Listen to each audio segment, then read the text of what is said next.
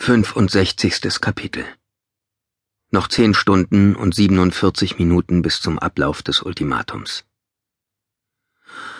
Wo zum Teufel steckst du? bellte Stojas Stimme in mein Ohr.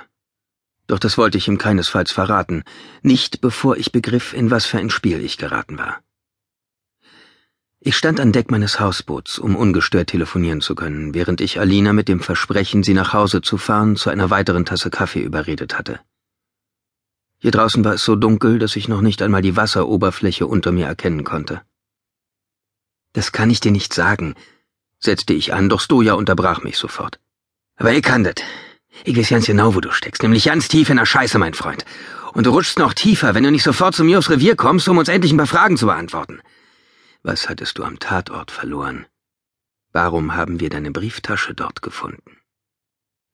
Okay, ich verspreche es, sagte ich. Ich komme bald vorbei, aber zuvor brauche ich eine Info von dir. Stoja lachte entgeistert auf. Scheiße, Mann. Scholle hat auf der letzten Besprechung vorgeschlagen, dich in die Mangel zu nehmen. Du kannst von Glück reden, dass wir uns so gut kennen und ich nicht gleich zum Staatsanwalt marschiert bin. Aber wenn du jetzt irgendwelche scheiß Reporterspielchen mit mir abziehen willst, hört unsere Freundschaft auf. Ich fröstelte. Im Augenblick hatte ich jegliches Zeitgefühl verloren und wusste nicht, wie lange ich mich mit dem mysteriösen Fremden unterhalten hatte. Auf jeden Fall war die Temperatur seit meiner Ankunft merklich gefallen.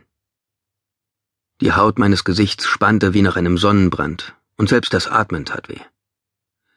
Beruhige dich bitte und sag mir nur, ob gestern eine Blinde bei dir war, die behauptet hat, sie wüsste etwas über den Augensammler. Ne Blinde? fragte Stoja nach einer Pause, in der der Wind etwas abgeflaut war und ich ihn besser verstehen konnte. Verdammt, seit ihr Schreiberlinge dem Augensammler einen Kultstatus verpasst habt, wie Hannibal Lecter, versammeln sich doch alle Verrückten Berlins bei mir. Die erzählen mir Geschichten, dafür könntest du beim Zirkus Eintritt verlangen. Gestern Nacht erst ist ein Sozialarbeiter bei uns auf dem Revier aufgetaucht, der mir erklären wollte, dass seine tote Frau ihm die Wohnungstür aufgemacht hat.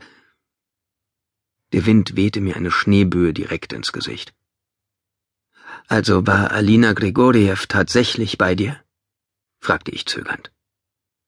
Schon möglich, ich wischte mir das Schmelzwasser der Schneeflocken von der Stirn.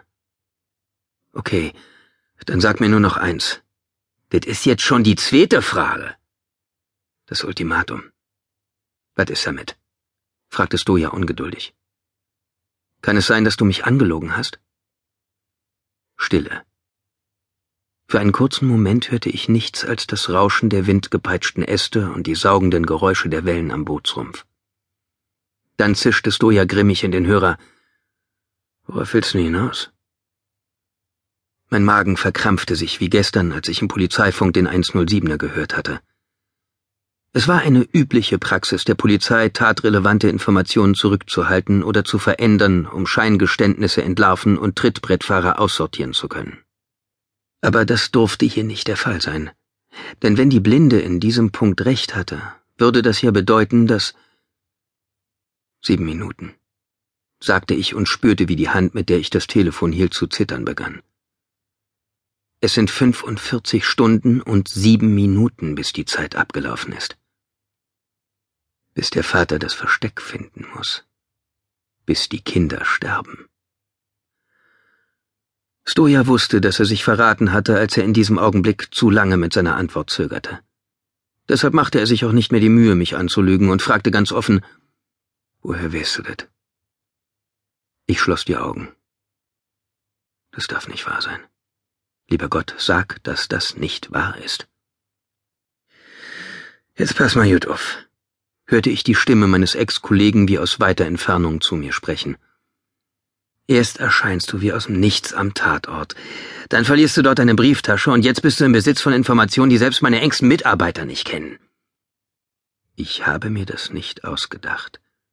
Sie hat es mir gesagt. Alina, die blinde Zeugin, die in die Vergangenheit sehen kann.